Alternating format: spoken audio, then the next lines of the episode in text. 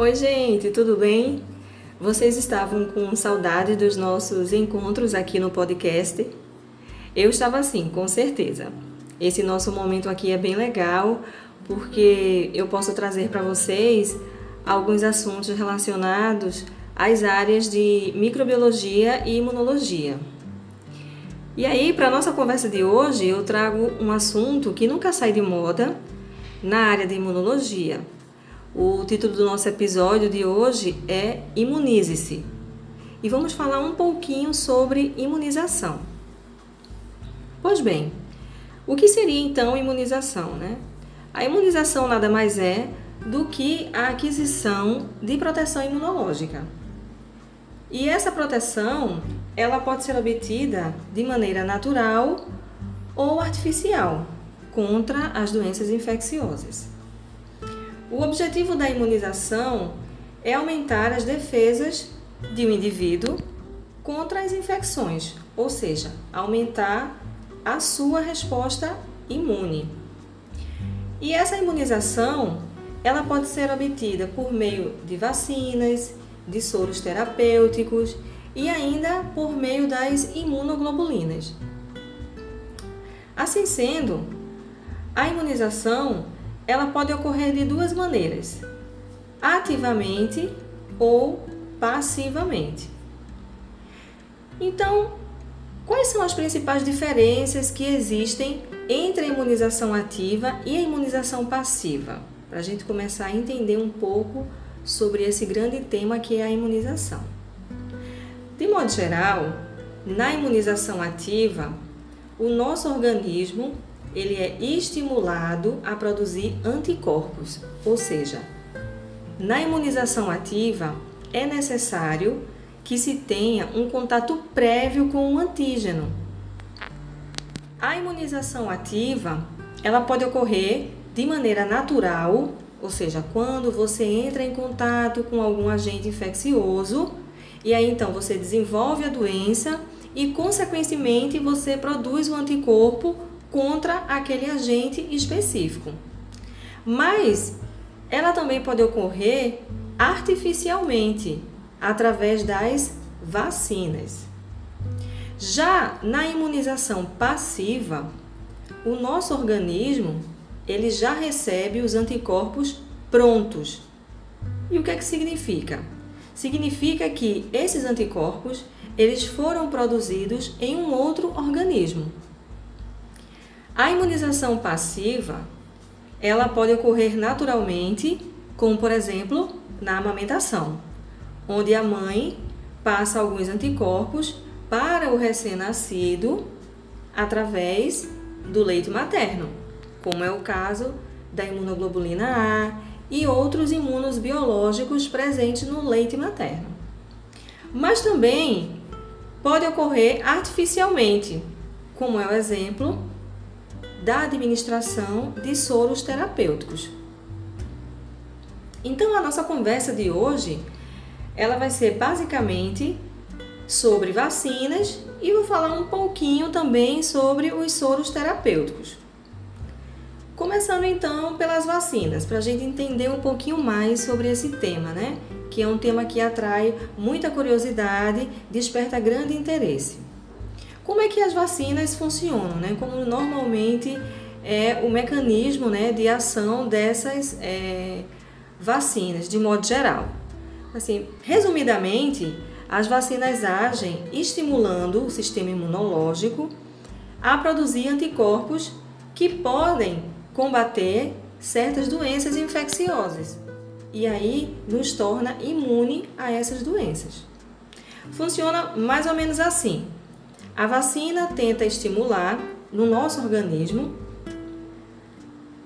uma resposta que leva à produção de anticorpos, sem que para isso nós precisemos ficar doentes. Os componentes presentes na vacina, ou que a gente chama de antígenos vacinais, eles mimetizam uma infecção e exatamente por ele mimetizar uma infecção, eles levam à ativação dos linfócitos T, dos linfócitos B, e, consequentemente, a produção de anticorpos, que são os principais responsáveis pelas respostas imune, celular e humoral, respectivamente. Entretanto, a resposta imune do nosso organismo às vacinas depende muito de dois fatores. Primeiro são os fatores inerentes aos tipos de vacina. E o segundo são os fatores inerentes ao nosso próprio organismo, ou seja, é um fator individual. Fator individual? Sim, exatamente. Por quê? Porque a idade do indivíduo, se ele apresenta ou não alguma doença de base ou doenças intercorrentes. E ainda, se ele faz uso de algum imunossupressor, isso tudo vai influenciar diretamente no processo de imunização, na aquisição da imunidade. Então a vacina, ela é basicamente constituída por uma suspensão de um microorganismo ou ainda de fragmentos ou produtos do metabolismo do microorganismo. E elas servem para induzir a imunidade para aquele microorganismo específico. De modo geral, existem dois tipos de vacina: as vacinas atenuadas e as vacinas inativadas. É isso mesmo. Mas calma aí que eu vou explicar um pouquinho melhor para vocês sobre cada uma delas. Não se, não se preocupem. As vacinas atenuadas, elas são compostas por microorganismos, ou seja, bactérias, vírus, atenuados, enfraquecidos. Eles não apresentam patogenicidade. E essa atenuação, ela é obtida através de mutações sucessivas em culturas de célula. Então, isso leva à perda da virulência, consequentemente, à perda da patogenicidade. A grande vantagem dessas vacinas atenuadas é que, exatamente por se tratar do microorganismo vivo atenuado, elas mimetizam melhor uma infecção, de forma que a imunidade conferida por esse tipo de vacina, ela é alcançada em aproximadamente 95% dos casos. E não há a necessidade de reforços. No entanto, uma curiosidade sobre as vacinas atenuadas é que algumas vezes pode ocorrer uma mutação devolvendo a virulência daquele microorganismo específico, seja uma bactéria ou seja um vírus. É o que se chama de reversão da virulência.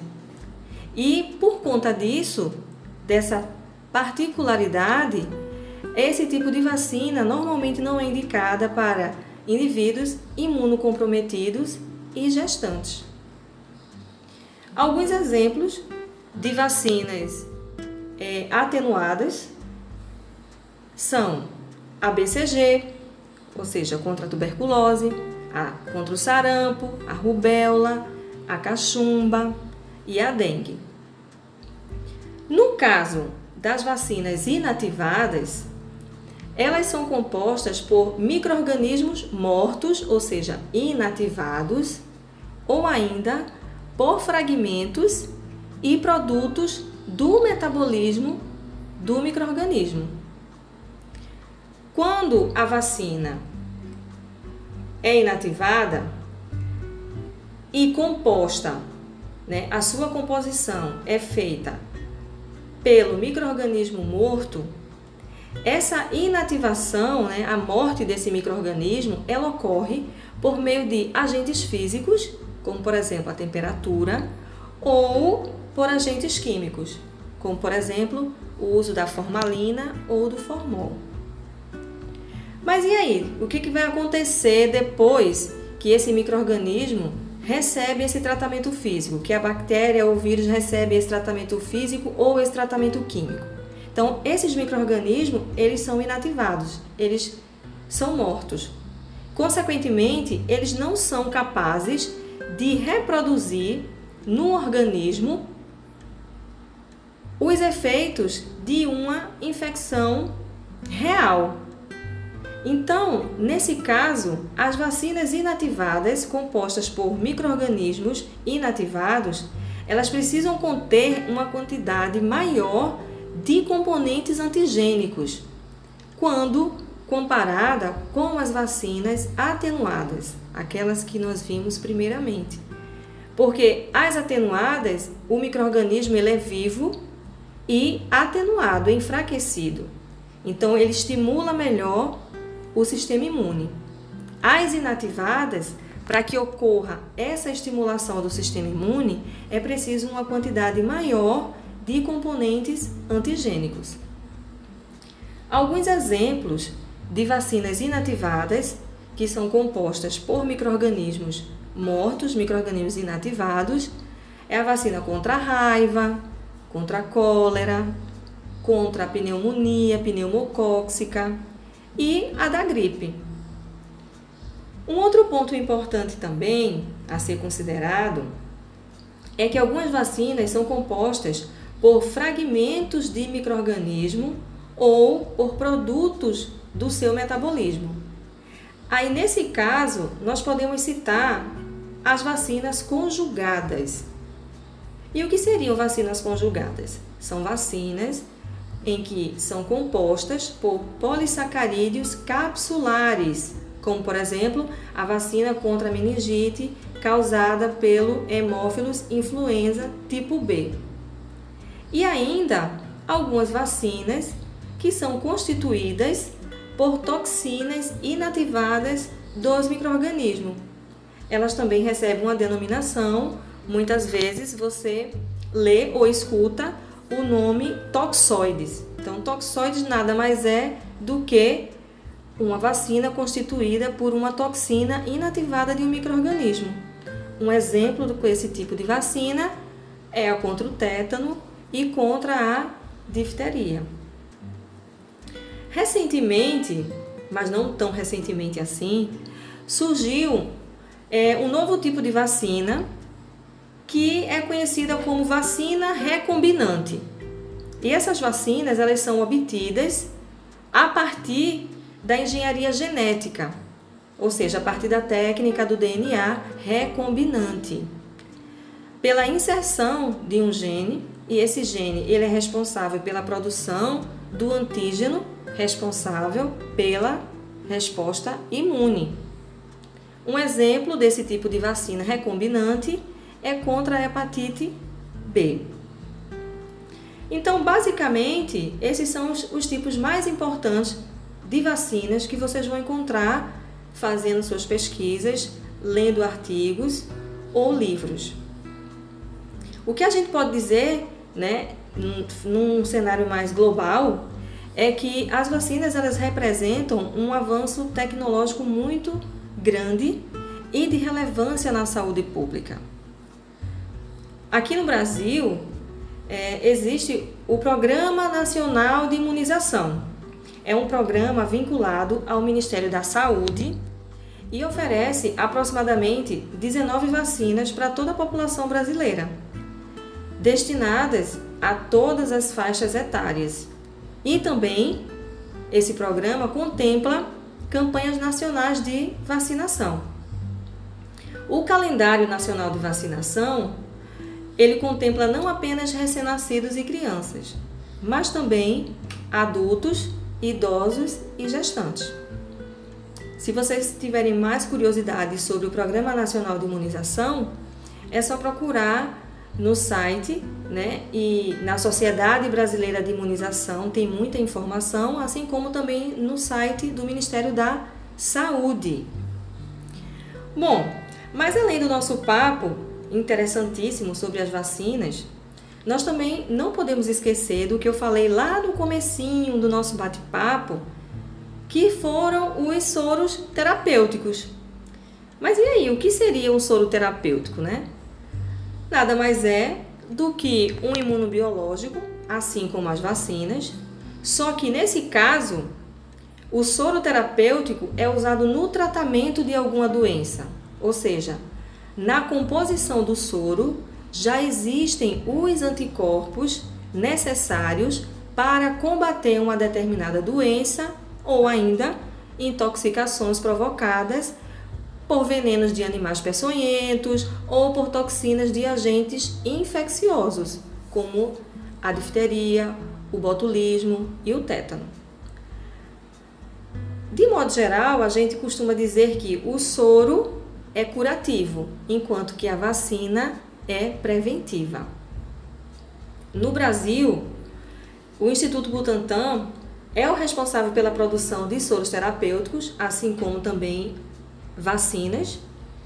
E alguns exemplos de soros terapêuticos que são produzidos no Instituto Butantan, nós temos o soro anticrotálico, que é para acidentes com cascavel, soro antibotrópico para acidentes com a jararaca, soro antitetânico para o tratamento do tétano, soro antirrábico para o tratamento da raiva, entre outros que são produzidos pelo Instituto.